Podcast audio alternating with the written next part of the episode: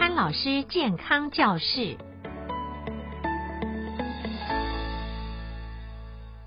你好，我是刘忠记，欢迎再来潘老师健康教室。我们今天还是请潘老师来跟我们大家告诉我们大家很多新的健康知识。我们今天谈什么？谈眼睛，跟眼睛有关的是吧？对，这呃青光眼的一个新药。哎，我看资料里面，潘老师你自己也有青光眼？是啊，我这我第一次，你这么年轻就有青光眼？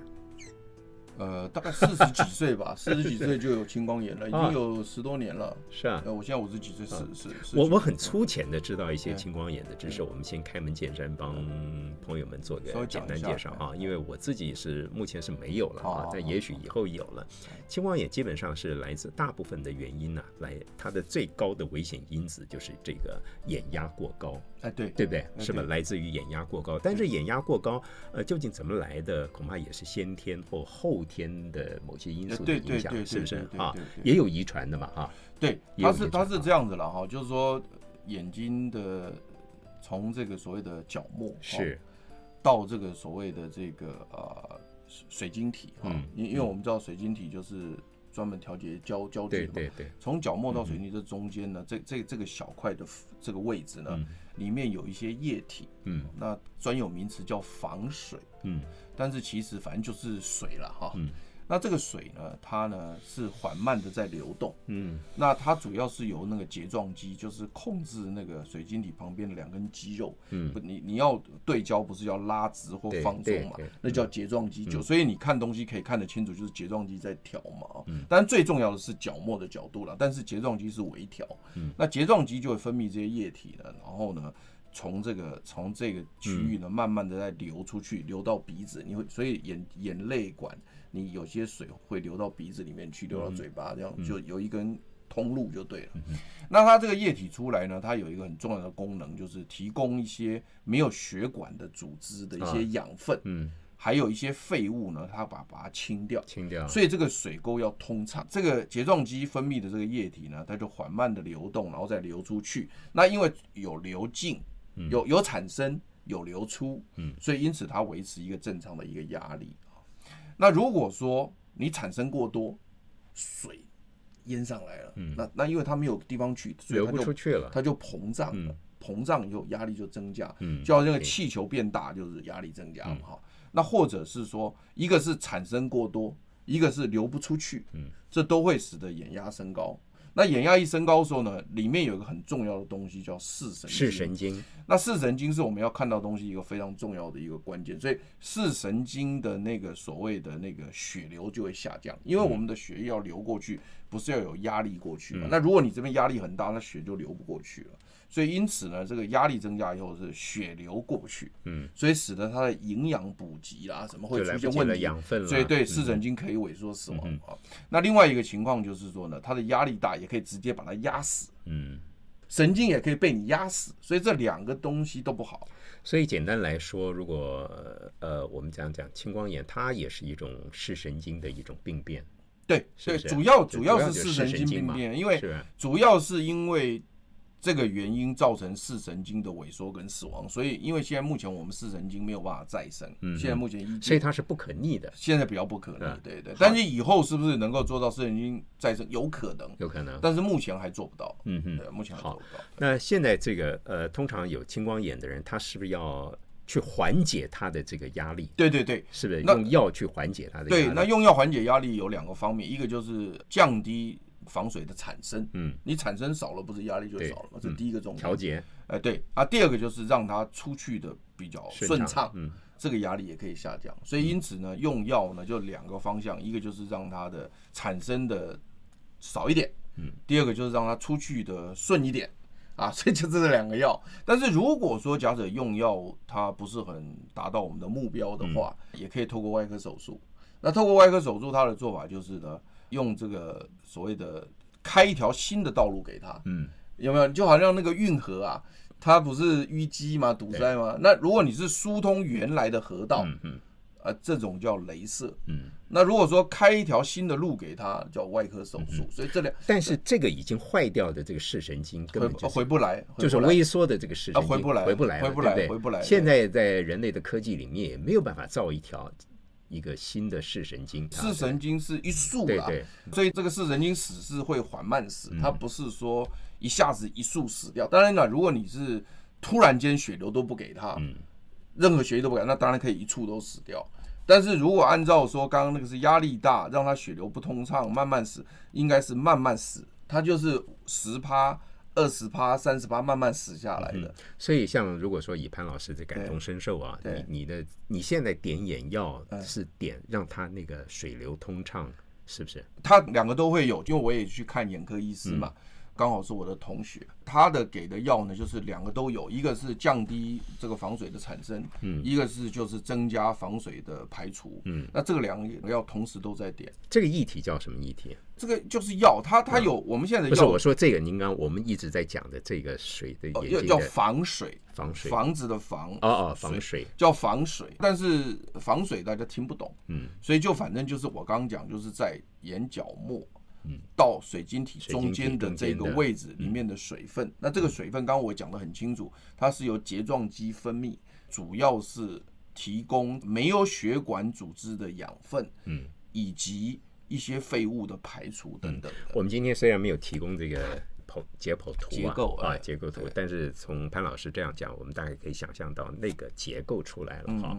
那你现在点药呢？你固定时间在点药吗？啊，他点药蛮麻烦的，他有的药是一天点三次，嗯，嗯，那有的药是一天点一次，甚至也有的药是一天点两次，嗯，那通常来讲，青光眼的这个患者呢，就是跟我一样都是病友了哈。嗯那病友呢？那就由医生来决定，看你要点一种药，还是点两种药，还是点三种药，都有可能。这些大概在我们台湾就很普遍了，也就是人类共通的这些疾病哈。但我看到一份资料，就是二零二零年 WTO 把今年的就今年啊，是一个这个全世界的防盲年。嗯啊，我看到一份资料啊。在今天，潘老师提供更新的讯息，是不是有一种新的药出来？对对对，他是这样子啊，就是说，呃，我们常常听到很多人讲说，哎，我得了高血压要一辈子吃药，是，我就不懂了，一辈子吃药有什么好怕的？就就很多人就是为了一辈子吃药这个事情一直问我，然后然后觉得麻烦，就就好像很讨厌的样子。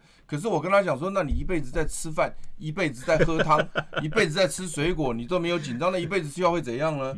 对不对？而且我讲句不好听一点，还有人一辈子拿了维他命，每天吃一颗的。嗯，我说那你就就这样，所以一辈子是要不要觉得任何的困惑或者难过，因为那个障碍是我有病。对，所以我就觉得，你你有你有没有觉得钟继兄，你有没有听过人家讲说，哎呀，这个高血压要一辈子吃药？嗯，很多，好像天要塌下来一样。我自己都有耶。哦，对啊，所以我的意思，这哪有什么嘛？那你不是一辈子在吃饭，一辈子在喝汤？好，那我现在讲到这个眼药水哈，眼药水它主要的一个原因就是说，我们是没有怕说。一辈子点药，我们没有在怕。对，但是问题是常常忘了点。嗯，当你每天点、每天点以后哦，你会有一个问题，就是呢，我大概我每天早上起床先点一瓶黄色的眼药水，结果呢，我今天早上起来呢，到了差不多吃完早饭了。我说一早上起来就点了嘛，到了吃完早上，显然已经隔了一段时间。嗯，哎，我突然间想起来说，哎，我那个黄的到底点了没？哦，但是我要回想的时候呢，因为那个记忆是多重的，是，因为他每天都在点，嗯嗯，所以你想到的影像到底是昨天的，还是今天早上的，还是前天？我跟你讲，这个东西是我的亲身经验告诉你。你如果说没有亲身经验过的，你不要说我笨，不是，因为当你的印象是有每天都做同样的事情的时候，他那个印象是重叠的，嗯，所以到底是我点了没？嗯，所以我后来发现呢。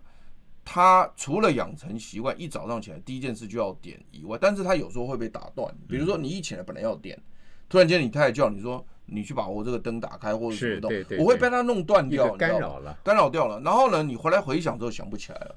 所以后来我发现呢，没办法这样子，就是你的某些行为啊，及时的行为切断你的某些记忆了，对对对，那个打乱了。对对对，然后所以我发现说可能要照张表。去填个表，点点完就要勾，点完就要勾。所以我就跟你讲说，你按时点药这件事情啊，依照目前我们科学研究啊，百分之七十的人做不到。嗯，你不要以为只有我做不到，百分之七十做不到。我这么乖的人都做不到，不可能非常完美嘛。对，他会忘，就是而且你就被打断之后搞不清楚，然后甚至想不起来，然后你想再多点也不敢。嗯，因为多点就等于算是剂量过超过嘛。你要按时点药真的是很困难，这第一个。第二个是呢，我们点眼药呢，多多少少都有一点副作用，没有说完全没有副作用。你比如说点了以后呢，眼睛会红。你比如说我有有一回点完以后，我妈就问我说：“你把酒醒安哪了？”嗯，那鬼昂嘎那了哦。嗯哼，我女儿就开我玩笑说：“爸，你这个样子呢，不能上电视啊。”嗯，人家还以为你怎么搞的。虽然说对你的眼睛来讲，你可能并没有感觉到什么东西，可是问题很多人跟你讲，你也够烦的。嗯。对啊，你见到每一个人都这样。对对对啊，尤其你又是名人，呃，不不敢这样讲。那我的意思就是说，那确实如同他们讲的，如果说有记者访问或者是上电视，你就就很麻烦。对，是。好，这个就因为大家视觉焦点都在你那个红眼睛上。是是是是是，所以这就变成说，他就会阻止你哦，你这时候不想点。对啊，嗯。好，我我讲有道理吧？对对是。好好，那另外还有就是，你一天点三次，那很麻烦呢，因为中间那一次你人在外头。你最多早晚能够在家里，你中间不可能在家里。当中间要在家里，我就无业游民了。嗯，我如果那一次要点的话，我很麻烦，我那一瓶要带在身上。那因为我们每次医生开给我就是一瓶，那一瓶就是点大概一个月。那我那一瓶如果带出去呢，我很怕什么？你知道吗？我很怕掉在哪里。对对，我忘了，那我就一瓶都没了。对。那或者是说，还有一种情况是，它这种药水呢，不能够在很热的地方，有不能又阳光晒。嗯。嗯，夏天很麻烦。是啊，那是很麻烦了。那男生又不带包包。对，因为我们要进出的是啊是啊，对，而且你点了以后，你不要又落在哪里，晚上回来那一次又没了。所以有的是出去了忘了带，嗯，出去了不想带，嗯，好，你听懂了哈？对，这两个不一样。那另外一个是出去了带了，然后呢忘在那边回来没有了，是到明天去拿才拿得到。你可能点的时候接个电话放在那儿，对，然后掉头就走了。对了，电话带了药没？我跟你讲哈，这个东西你千万不要怪我，每个人都一样，都一样，你绝对不可能完美。这跟智慧记忆没有关系。对对，所以他为什么调查以后他发现百分之七十的人没有办法准时点药，这一点是正常。所以我们。药理学家，因为我是在呃阳明大学医学院药理学研究所，嗯、那药理学家就在想，我们药理学是专门研究这个药要怎么给大家帮忙的。你说一个药一天点三次是够麻烦的，嗯、一天点两次就方便很多，中间那次不要点，是那就差很多了。那如果一天点一次，是不是更简单？更好。嗯、那好，中继兄，现在这一个药，我先要介绍的这个药，嗯、哼一年只要点一次，一年点一次哦，兄弟。嗯你一年点完，这一年都不用再点，嗯，够方便了。点了接受太阳能是吧？也不是，也不是，他不是这个样子。他一年点是，所以我今天要讲一件事情，就是说这个新知是是二零二零年七月十三号刊登的一篇国际的健康版，才不久的时间。对啊，对啊。那他的意思是说呢，只要一年来眼科诊所一次，嗯，他用一根像钢笔的一根小针，嗯，里面装了一个小子弹。大概就是一公分的十分之一，就一毫米一个咪咪的，就非常非常小。那他就装在那个笔样的那个针头里面，就跟子弹一样。然后有眼科医师直接打到眼睛里面去。打进去以后呢，这事就结束了。然后你一年内都不用再点你药。所以它的药剂都在你所谓的这子弹里面。对，那这个子弹很有趣，这个子弹是一个固体的。小药丸啊，然后这个固体的小药丸，它设计的时候呢，就是说呢，它在眼睛里面，它会慢慢的溶，就跟你含那个糖果一样。你有没有知道一个硬硬的糖果放嘴里，它不是慢慢的融的，慢慢的融。所以你那个糖果大概溶解的时间，比如说半小时或二十分钟，在半小时或二十分钟之内，那个糖就会慢慢出来，慢慢出来。对，这个小药丸呢，就在你的眼睛里面融了，一年内慢慢的融出来。嗯。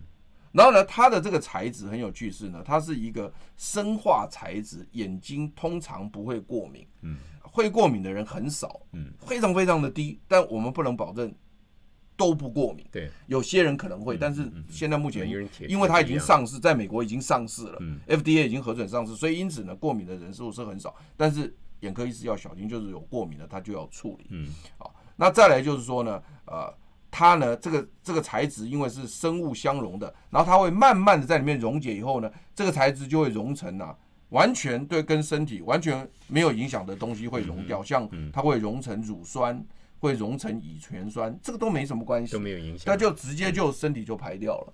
它溶出来的时候，顺便把药也溶出来了，那这个溶出来的药的速度刚好维持你的眼压，哦，刚好维持。那这种药剂啊。药的成分跟您打的跟所有人打的是一样的吗？哎，对，呃，不是打点，就是我们我们以前呢，就是呢，这个药早就用在眼药水里面，嗯，用在眼药水里面呢，你就每天这样点啊，比如说一天点两次，嗯，都很麻烦嘛。那现在把这个眼药水呢，里面的这个成分，跟刚刚讲我讲那个生物的材质，嗯，然后呢，弄弄弄好以后呢，打成一个固体药丸，放到眼睛里面去慢慢溶，嗯，然后一天会溶一点出来，一天会溶一点出来，然后呢，就等于你在点眼药水，嗯，那这也很神奇啊，是啊，它不只是那个包的那个也有关系啊。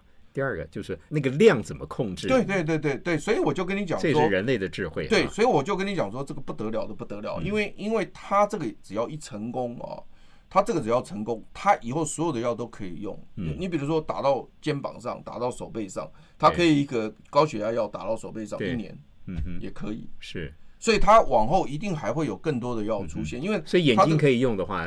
理论上，到其他的器官或组织的病变也都可以用这。对啊，因为因为他已经了解出来，它释放的那个速度，嗯，跟溶解的那个速度，嗯，他只要摸清楚这些材质的速度，他就可以追着打。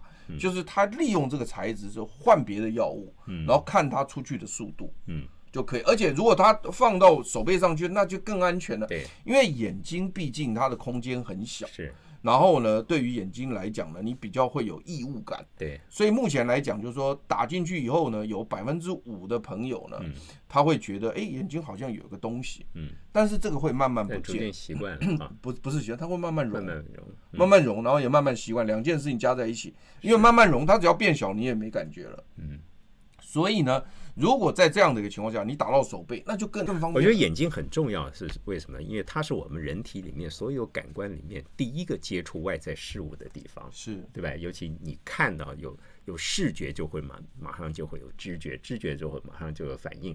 这样讲虽然是一个像工厂的流程，但事实上它是一瞬间的。啊，像这个药我看不便宜吧？对，它现在是这样，它那一颗药丸就是那个小小的那个药丸。嗯大概是两千块美金，六万台币。对，但是用一年，用一年，用一年了。我觉得，我觉得是现在是这样。我觉得他现在是因为是打到眼睛，嗯，那所以有些人可能还是会觉得说，哎，那么这个我要再想一想，嗯，好。那在美国现在目前已经上市，也在推了，嗯。但是我为什么介绍这个东西？第一是它是一个新知，因为我们现在 FM 好好听里面这个我们这个单元叫健康新知，是潘老师提供的。那确实这个是一个非常大的新知，因为以前你从来不知道说，我点一次眼药水，当然这个点事实上是打了哦，嗯，就可以用一年，你从来没想过这个事情。那以后有没有可能用十年呢？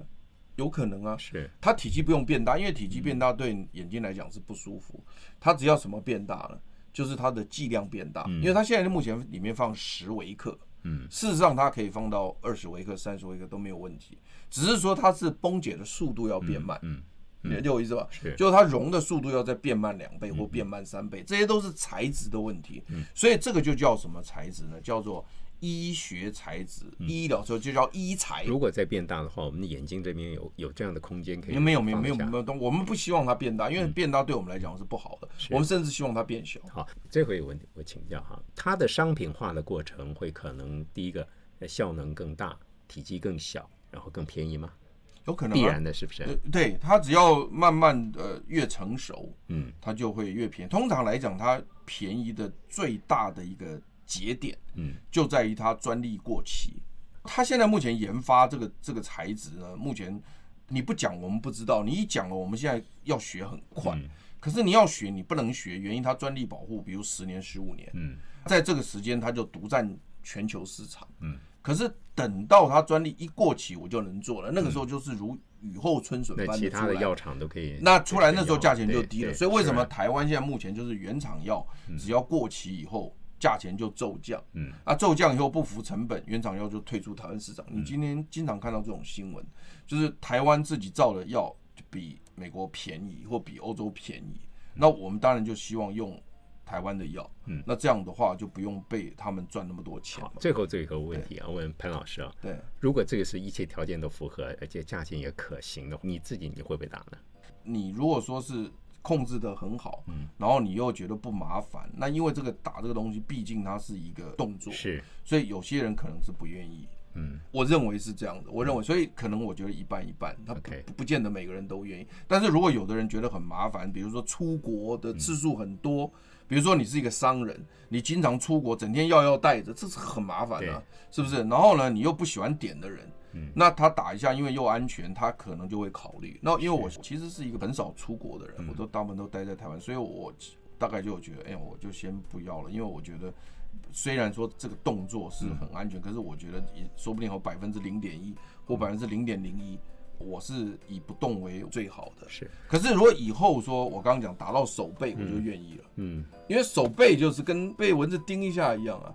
我相信绝对做得到。对对对，做得到。所以不，手背不是对眼睛的，手背是对身体的病的，因为眼睛主要打在那是对眼睛。所以我的意思就是说，如果以后设计打在手臂或打在屁股或打在大腿。哦，那大家都愿意啊，因为打到眼睛，毕竟大家还是会有一点点担心。但是你如果打到手背、打到大腿，那那没有人担心的了。是，对，不会。这时间的验证还有大量的验证，另外就是说，在到市场上，这它必须要经过这个市场的检验了啊。好，我们今天就谈到这边，谢谢潘老师，也谢谢您收听跟收看。